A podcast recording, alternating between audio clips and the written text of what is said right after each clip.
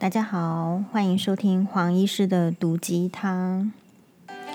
我们现在呢，来听一首粤语歌《上海滩》。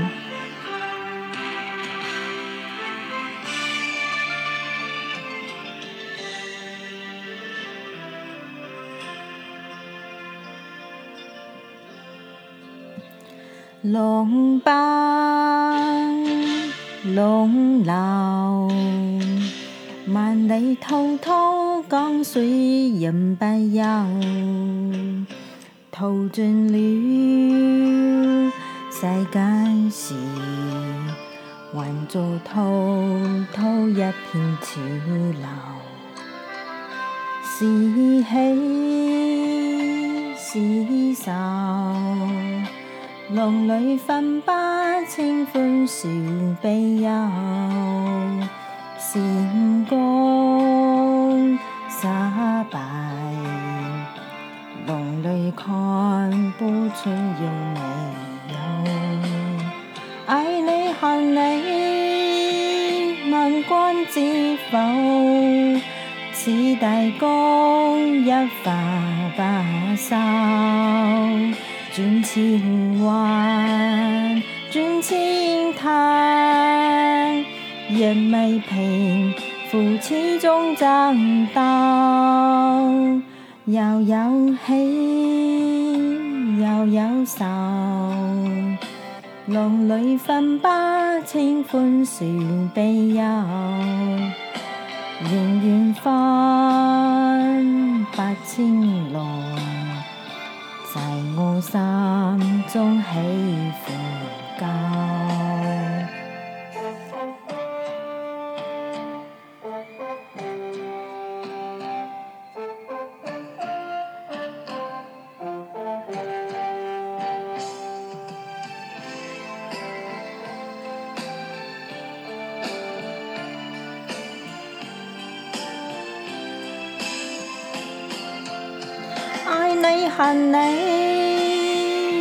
君知否？此地公一发不收。转千弯，转千滩，人未平，负始终争斗。又有喜，又有愁。就算分不清欢笑悲忧，仍愿分不清浪，在我心中起伏。高，仍愿分不清浪，在我心中起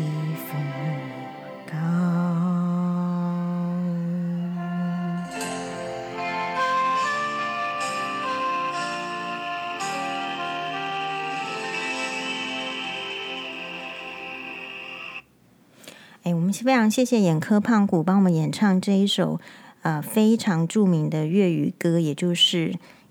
上海滩》。今天呢，其实大家听到这个广播的时候，应该是已经是二十一号，也就是这个我们华人的这个冬至哦。冬至的话，就是要吃甜甜的汤圆。那么黄医师呢，以这一首歌呢，献给这个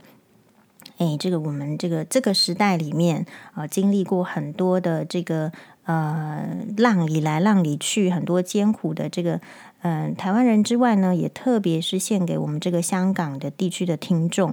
在今年呢，对香港的民众来说是非常非常艰辛的一年哦。除了说这个，你知道一开始的这个年初呢，就有这个疫情的发生，这个疫情呢，全球都已经有几百万人死亡，啊、哦，是一个非常糟糕的一个挑战。然后呢，这个香港的疫情目前也非常的严重哈。然后还有就是七月的时候开始，这个因为有一些反送中的这个呃压力呢，我相信今年的这个二零二零年的这个冬至，对有一些这个香港人来讲，不论是朋友还是家人的这个团聚呢，是倍感艰难。好，所以在这边呢，也特别的跟这个我们香港地区的收听的。这个听众朋友、网友们呢，特别说一声，哎，你们辛苦了，我们来年一定会更好，大家一起加油，不要失望。那会这个特别的选这一首歌呢，也是第一个，当然是因为今天是冬至的关系。然后刚刚提到我们有这样子呃特别想要对这个香港人的一个加油的声音。然后另外一方面呢，也是我自己的这个粉专呢，我们有提呃收到一则这个网友的来信啊，这个很好。他说呢，很喜欢黄医师的人生哲学和态度，陪我度过最近工作的低潮。哦，最近我也要努力来创造自己的这个 podcast 频道。啊，那我觉得这件事情非常的棒，我也预祝他成功。那非常这个感谢这位网友呢给黄医师的回馈是，啊，谢谢你从哇哇哇一直到你的 podcast 都能吸收到你面对事情的智慧。啊，那所以呢，就是如果刚刚就是听了这个。呃，这个上海滩呢，就转就转台的这个听众朋友们，就接下来就没有机会 听到黄医师呢这个呕心沥血的智慧了哈。因为我觉得这个网友给我的这个一个想法是这样子，因为今年呢，呃，可能是因为黄医师是就是有在经营粉砖的关系，真的不是只有这一位网友，我听到非常多大家在今年这个时局的变化当中。有些人呢失去了工作，有些人失去了健康，有些人工作也失去健康，也失去男朋友，也失去想要去跳楼，也有这样子的这个网友。哦，所以我想要跟这个投就是写信给我们的这个网友说，你不是就只有一个人陷入这样子呃孤寂困难的环境。我想今年呢，诶，非常特别，很多人都遇到这样子的困难。所以呢，我们今天这一集开始。黄医师呢，想要跟大家介绍的是，越是在这个困难的时候，我不知道这个网友几岁。那我想要推荐的就是，如果有同样这样子困境的网友们、朋友们，好，你们可以哎看一下《Gone with the Wind》这部电影，或者是直接看这个《Gone with the Wind》飘乱世佳人这部小说。我觉得呢，如果你看了这部这个这部这个小说呢，实际上是。呃，电影是一九四零年推出的，所以呃，《乱世佳人》费雯丽跟这个克拉克盖博主演的这个郝思嘉跟白瑞的这一部《乱世佳人》电影，其实已经是距今八十年前的这个电影了。那如果是小说的话呢？小说其实是呃，在更之前，一九三六年就一九三六年就开始，哈、就是有这个。就出来，然后就马上一出来就呃非常的热门。我想呢，我觉得虽然时代好像经了经历了八十年啊、呃，大家好像会觉得黄医师都在讲很古很古的事情，可是呢，我自己觉得我自己在这个国二的时候，大概就已经看过了。我觉得那时候运气很好，因为电视上有播这个老电影，刚好有播这个《乱世佳人》，我记得是中视。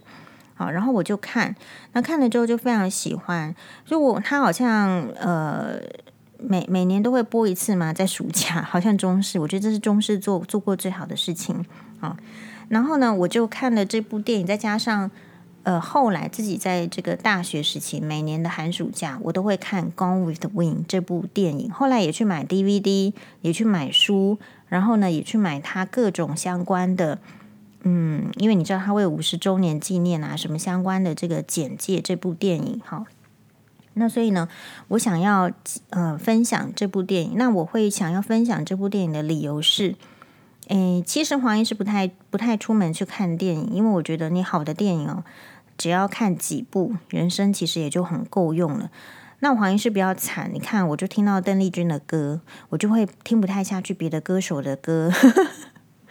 然后我看了。《Gone with the Wind》这样子一部非常这个大的制作，然后演员都是这么好，而且内涵非常的这个深刻的这个电影的话，哎，我我其实也看不太下去那个其他的电影。说实在是这样，就会觉得有比较哦。那我觉得这样子的好处是说，现在的人，如果你是属于，就说那为什么黄医师看这么少的电影，听买这么少的 CD，看这么少的呃这个书呢？其实跟这个黄医师的这个本身的资源是比较不够的，一定是有关系哦。因为我们不是那种就是说可以随随时随地有很多的零用钱，把这很多钱都砸去这本书也买，那个电影也看，不是属于那一类的人。所以呢，其实我们的有限资源就用在呃，就是非常经典的这个名著上。然后我觉得反复再看，我会买那个 DVD，反复再看这个《Gone with the Wind》，我看了十遍以上。我觉得呃，从我比如说你说国二的时候到现在中年。嗯，我觉得这样子的一部的作品，包括书的本身，包括这个电影，带给我人生的这个启发跟力量，实在是太大了。所以，给这个年轻的朋友们，如果有收听我的 Podcast，或者是你正在经历一些这个人生的挫折，现在工作接不上，或者是正在苦恼不知道该怎么办的时候，有时候呢。嗯，不知道该怎么办，是因为你这个脑海里的东西太少了，你的启发太少了。可以播出时间看一下电影《Gone with the Wind》，飘乱世佳人。好，那要呃，为什么会介绍这部电影呢？其实这部电影你表面上看起来是一部女性电影，对不对？它讲的是郝思嘉哦，这样子的一个南方妙龄女郎，大家闺秀，她的。在那个乱世的时局里面的一个奋斗故事，但实际上哈，我觉得它这个里面的这个呃内涵非常的深刻。它其实是讲述，就是说一个女人好，但是呢，你男性听众也事实上也应该来看，因为他讲述的是一个女人，你一定要先成为一个人，然后呢，经过你的努力，然后去得到你的目标，克服你的困难，你才来做一个女人。我觉得这个观念呢非常的好，但是你当初在看《Gone with the Wind》的时候，会有这样子收收到这个讯息吗？不见得，也许你就看一个电影就这样过去了。好，所以嗯、我觉得这部电影呢就推荐给正在历经困难的这个观众朋友们。所以呢，我大概接下来的这个几天呢，就会介绍一下这部电影《Gone with the Wind》。首先呢，这部电影它是根据有一部非常著名的畅销百万的这个小说，它的这个小说的作家呢叫做玛格丽特·米切尔啊。那玛格丽特·米切尔呢，她也是一位这个女性，然后她写的这本小说，玛格丽特·米切尔呢，她实际上是一非非常特别的这个人哦。她其实生活的年代是，她是一九零零年出生。那么他是亚特兰大，美国亚特兰大人，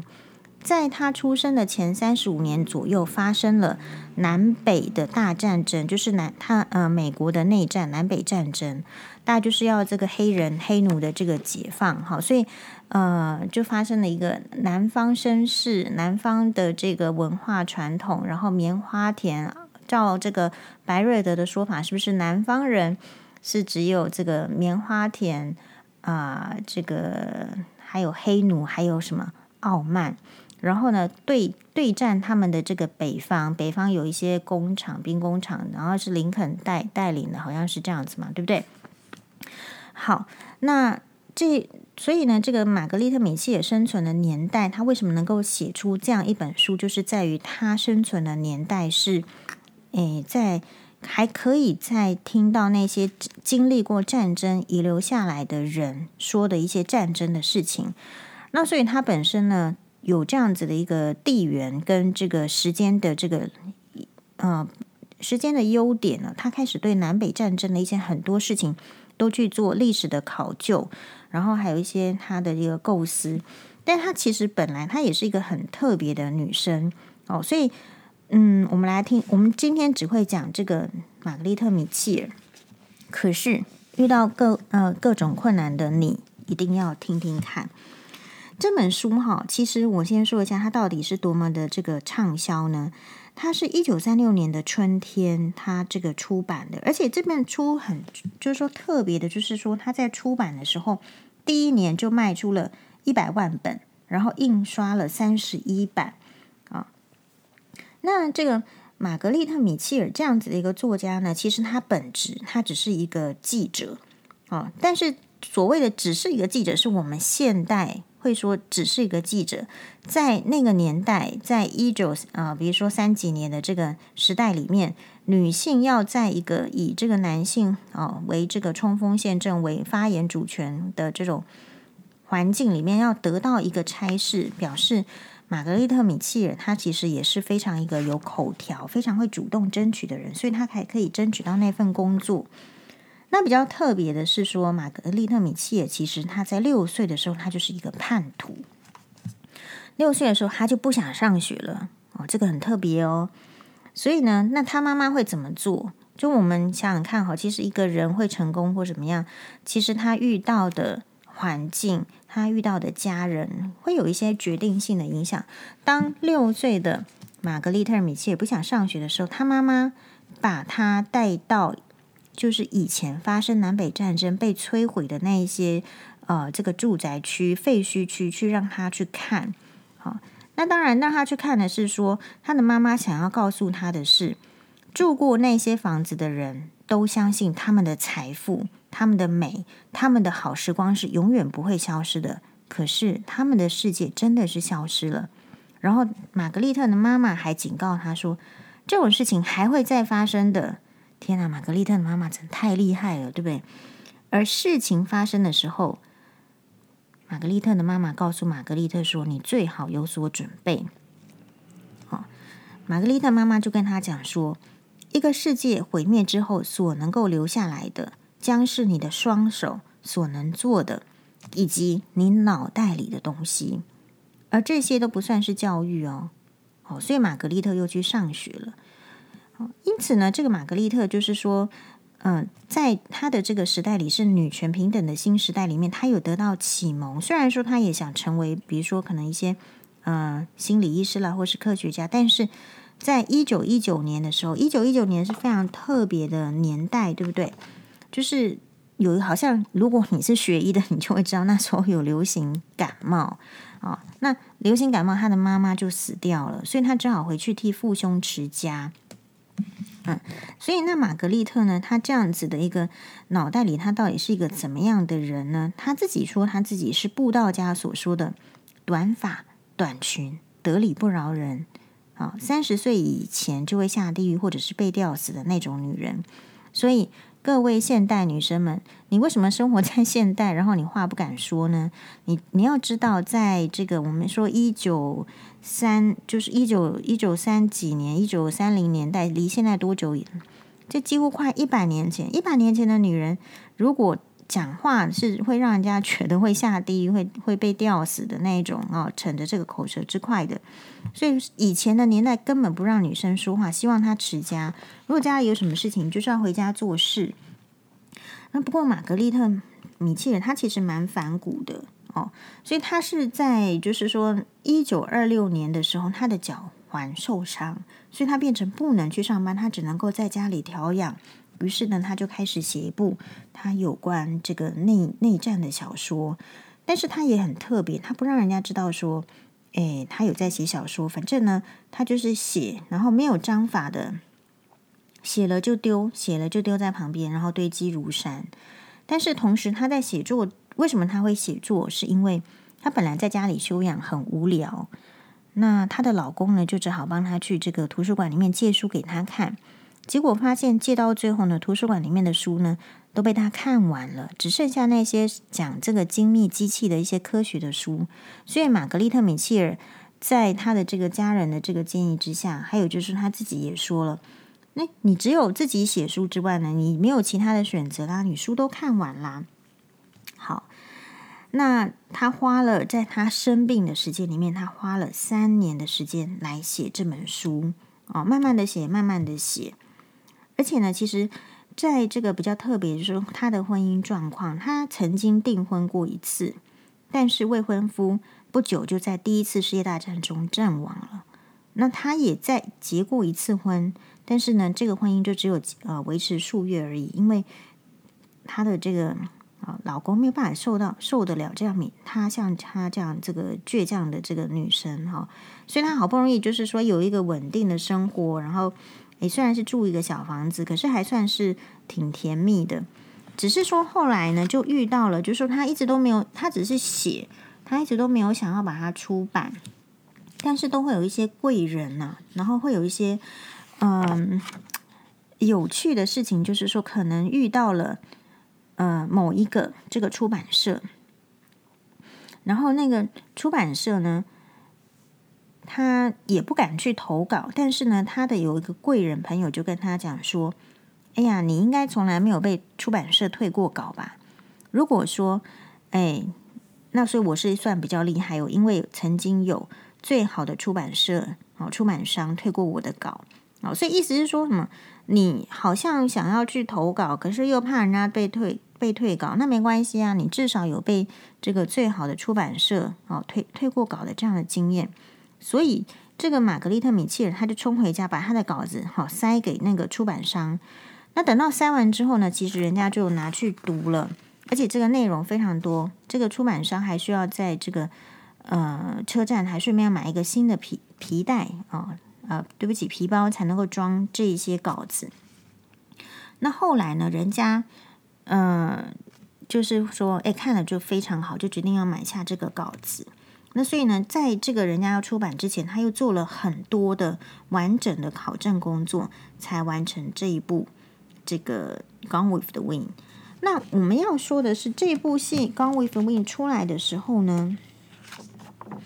嗯，是非常特别的。也就是说，这本书呢，其实除了这个第一章跟其他两章之外，其余的都是在一九二九年完成。一九二九年，大家如果有印，不太可能有印象了。但是在历史上，或是你有读一些文献的话，就会知道说，这一年是股市崩盘，然后呢，全球大萧条的这个情这个情形之下，所以也就是我们为什么举这个《Gone with the Wind》来告诉。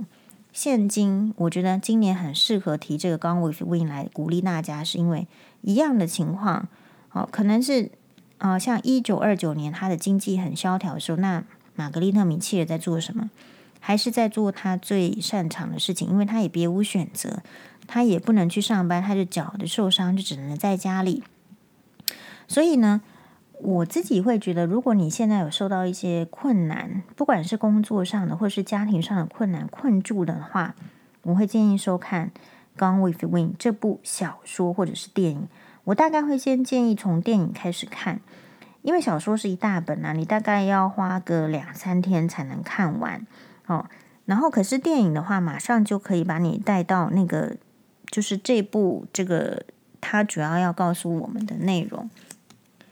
那电影的话，它呢，我们接下来要讲的就是说，诶，我说今天好像只要讲这个小说嘛，对不对？但是呢，我们只是要提醒大家，就是说，其实，嗯，为什么这部小说一出来，它就能够打动人心？除了它花费了好几年，然后跟当时的这个南北战争大家有兴趣之外，那你说我们现在没有南北战争了，可是我们可以从《Gone with Win》里面学到什么？首先呢。嗯，我我的看法是这样子哈，跟呃根据黄医师是一个《Gone with Win》的一个资深的读者，然后在综合我之后的这个生活的经历，第一我发现这个郝思嘉呢，她是在这个陶乐庄园里面的一个这个大小姐，她下面有两个妹妹。他的思想蛮奔放、开放的，然后比较不受压抑，是因为除了当年呢是已经开始比较女权，有在可以讲话，比如说男士绅士们在讨论的时候，女生虽然还是需要去睡觉、睡午觉，可是他们家没有其他的男生，所以他的这个教育、他的思想其实是比较不受压抑的。再对比我最近看的《烟云台》，你会发现女生如果要能够。呃，克服困难，其实他必须在一个比较不受压抑的情况之下。如果本身的环境就比较压抑的时候，有时候这个困难一来，他也是有点就是会倒下来。你看看那个烟云台里面的这个萧燕燕，她为什么能够成为杰出的这个辽国的政治家、军事家？哦，甚至他的成就不亚于这个武则天，只是说啊，但没有人写他，因为他是契丹族之外。被中原人没有好好的写他之外，呃，你再看一下宋氏三姐妹，哦，就是三个女生呢，啊，哎，所以萧燕燕是一家三个女生，宋氏三姐妹一家三个女生，然后其实这个郝思嘉呢，家里也是一家，也是一个家庭里面三个女生，然后她的非常，她的这个故事的这个主轴呢，非常的特别，你看一开始看就是会，就是说。他这部戏一开始呢，大家看到这部小说的时候，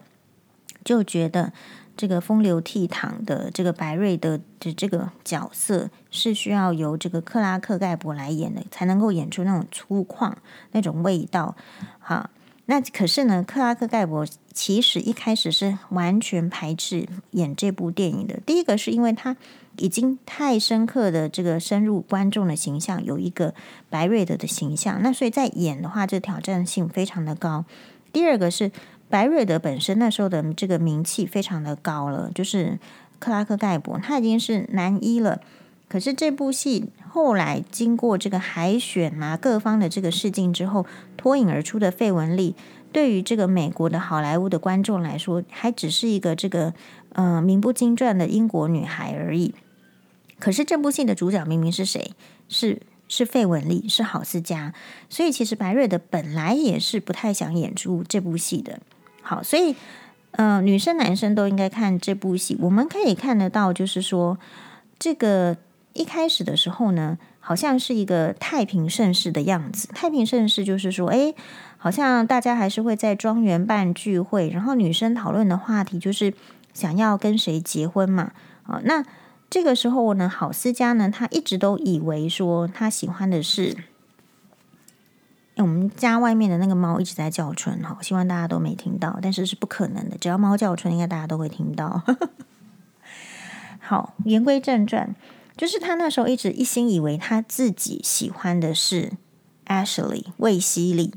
然后也想要嫁给他，可是他爸爸就告诉他说。这个魏家的传统呢，就是要跟自己的表亲结婚。郝思嘉不相信哦，哦，那于是呢，就是在这个卫希礼跟他的这个表妹啊、梅兰宣布订婚要结婚的那个场合，他非常的受到惊吓，因为他一直以为 Ashley 是爱自己的，所以呢，他就去跑去找这个 Ashley，他认为 Ashley 为什么会做出这样子的这个决定，一定是因为他不知道。这个思嘉喜欢他，如果我好思嘉喜欢他，那他是不可能不喜欢我的，所以他就第一个我说女性看这部电影很重要，他就主动去跟他告白，就在一个他们这个庄园的这个这个客厅里面告呃告白，结果没想到，哎，卫西这个卫西里就拒绝他，然后他生气的丢了这个一个这个茶几上的花瓶，把它丢到这个墙壁上。诶，不妙！那个时候，这个白瑞德躲在那里。可是你看，呃，白瑞德就是从那个时候开始，他就非常的喜欢郝思嘉，他欣赏他的勇气。外貌不用讲，但是他的勇气，他的特质，根据白瑞德自己的说法，他认为这个郝思嘉就是跟自己一样的这个自私，然后会为自己着想，然后是很有勇气的人。所以你看，这部戏告诉我们什么？太多事情了，太多东西了。一个女生，你遇到你喜欢的，遇到你要的，你就要去争取。当然，郝思嘉她这个描述呢，她的这个演绎是非常的戏剧性的。比如说，接下来就发生战争。那战争的话呢，不管是这个 Ashley 还是这个白瑞德，其实都要上战场去哦，上战场去。诶，不过白瑞德是最后才才去上战场的。后来他就是因为就是你看他也是演出，就是说，哎，他喜欢的这个对象 Ashley 竟然要去娶这个别人呢，他也就很生气了，随便在这个舞会上勾搭了这个这个这个梅兰就是的这个弟弟，然后呢就跟他结婚，因此就跟 Ashley 成为姻亲的关系，然后借此呢可以再跟这个想要勾引 Ashley。好，那后来呢，因为南北战争的关系，郝思嘉自己的老公呢就战死了。战死的话，接下来这个 Ashley 也要去前方哦，然后就请这个郝思嘉呢照顾他的这个太太，所以这个东中间呢，其实有很多的这个名场面。我觉得最最萦绕在我心的名场面，就是其实战争哦，真的是这个很可怕。这个梅兰生小孩子的时候呢，外面是这个兵荒马乱，但是白瑞德还愿意。去帮助思嘉，他们根本找不到接生的医生，只能这个郝思嘉自己帮梅兰接生。但是为什么就是说我们会期望的男性形象是勇敢？你看这个时候呢，白瑞德就可以去抓一部这个破马车，然后帮助他们，然后离开。那离开之后呢，这个换白瑞德跟呃这个郝思佳表白他的心志。为什么？为什么要跟他告白？因为换白瑞德要去从军了。我想白瑞德那个时候一定是觉得说，如果再没有跟他这个告白的话，呃，去从军也是生是死嘛，不知道。所以就跟他告白。没想到呢，诶，他吻了这个郝思嘉之后呢，还被打了一巴掌，说他永远都不会爱他。但是呢，一个男人就是如果真的喜欢这个男生，他就是不是只有这样，他接下来还是会一而再、再而三的找机会帮助他告白他。所以有时候我们看到那个阿德老师的粉专里面，很多女生，比如说什么看到一个男人，然后他自己跟他交往一年，然后男人都各处到处去。跟这个别的女生上床什么，他还要自己洗脑自己那个关系，他不在意。我们这个女生，你要看一下，你还是得做好思家的，对不对？这个人家男生真正欣赏你，他不会去畏惧于当时的这种女性的这种形象的要求，他会看到一个女生的聪明、勇敢、敢于争取，他就是会喜欢你。他喜欢你，他就是一定会跟你表达得很清楚。同样的，如果你身为一个女生，你真的很喜欢这个男生，你也是要有一点，就是运用你的这个方法去主动的接近、主动的表白。所以这个都是刚为为我们看到的。然后接下来这个场面非常的大，就是到了这个南北战争，真的，呃，他他出动了好，就是上万的这个临时演员来。然后演出那个景象真的是惊心动魄，还有就是厂房的失火要逃出这个火警，这些都非常的印象很深刻。但是呢，战争之后到处都是缺粮缺钱的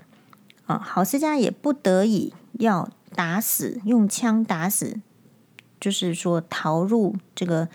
呃他们家的这个男生的男士兵要打死他，然后并且把那个男士兵的这个钱拿走。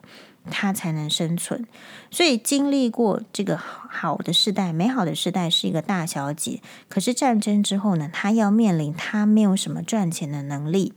呃，然后她也活不下去，几乎都是饥饿的，没有东西吃的，所以她才会有那一幕，在这个黄昏下，抓着她自己的家园的这个陶乐庄园的这个红泥土，抓着一把说：“上天、老天爷是他的见证，他再也不要饥饿。”就是一定要，所以我的意思说，这一部戏呢，就是你你再怎么遇到困难，你想一想，这个其实人家的困难，然后我们每个人的困难，其实共同点都是一样的，你还是得要要生存下去。可生存下去是要想办法的。郝思嘉身为那个时代的弱女子，她想出什么办法呢？要交三百三百元的这个税金，没有钱交给这个税金，他就不能拥有继续住在陶乐那个他自己本来庄园的权利嘛？因为可能改朝换代了，法制法规改了，诶，他竟然去抢了他妹妹的未婚夫，然后跟未妹妹的未婚夫结婚，哦，等等，然后后来呢，再嫁给这个，呃，其实他当时以为是不爱的这个白瑞德，可是白瑞德很爱他。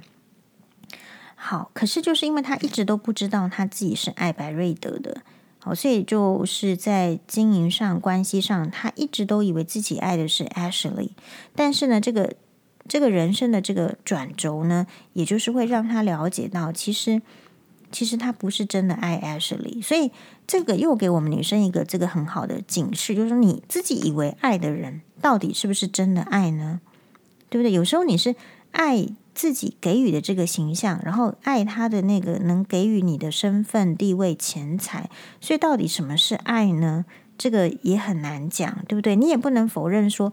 这个郝思嘉的这个爱 Ashley 就是有有爱，他那个阶段就是有爱。可是经你看到他周边的这个白瑞德对他的好，对他的用心，或者说他跟他的相处，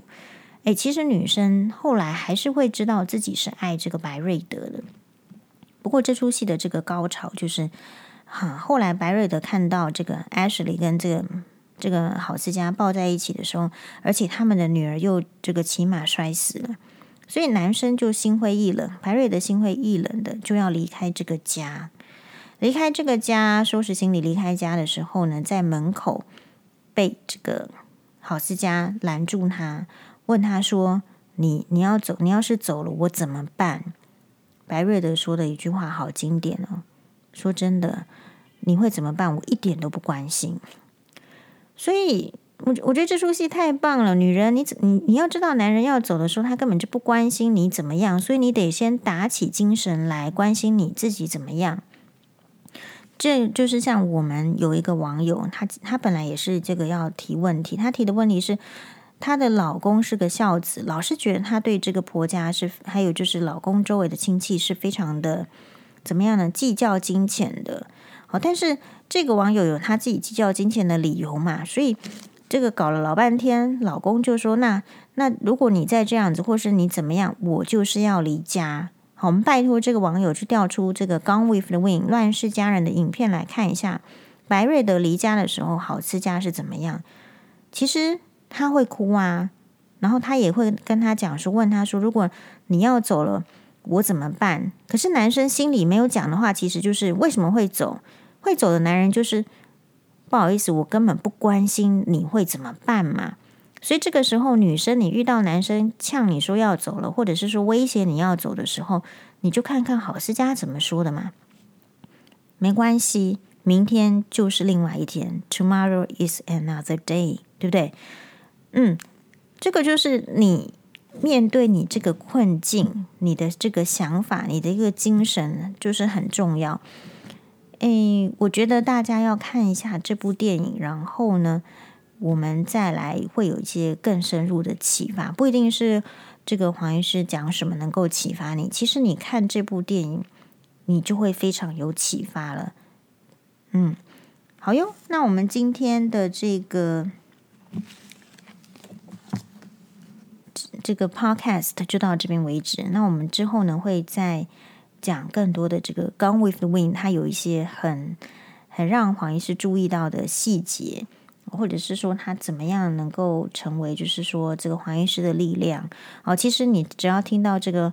嗯那个主题曲，啦啦啦啦啦啦啦啦，我就觉得整个精神都起来了哦，所以。呃，容易低潮的朋友们，你一定是很少看一些什么励志的电影吧？哦，黄医师就是看太多了，而且看一次还不够，看了十次，每一次都觉得有收获。好，所以没关系啊，资源没没不够没关系啊，你你不用看很多电影，你看一些有用的，其实对人生就很有帮助了啊。或者是像我很喜欢的是这个《傲慢与偏见》啊。你看，你这部这个经典的名著《Jane Austen》，然后会有好几部这个相关的这个电影作品啊，或者是《蝴蝶梦》等等，都非常好啊。没有没有钱买书也没关系，看一点点书就好啦。好，那祝福大家冬至都能够团圆。那如果冬至的时候呢，跟家人团圆的时候是比较辛苦的、比较有压力的，看看《乱世佳人》的郝思嘉。拜拜。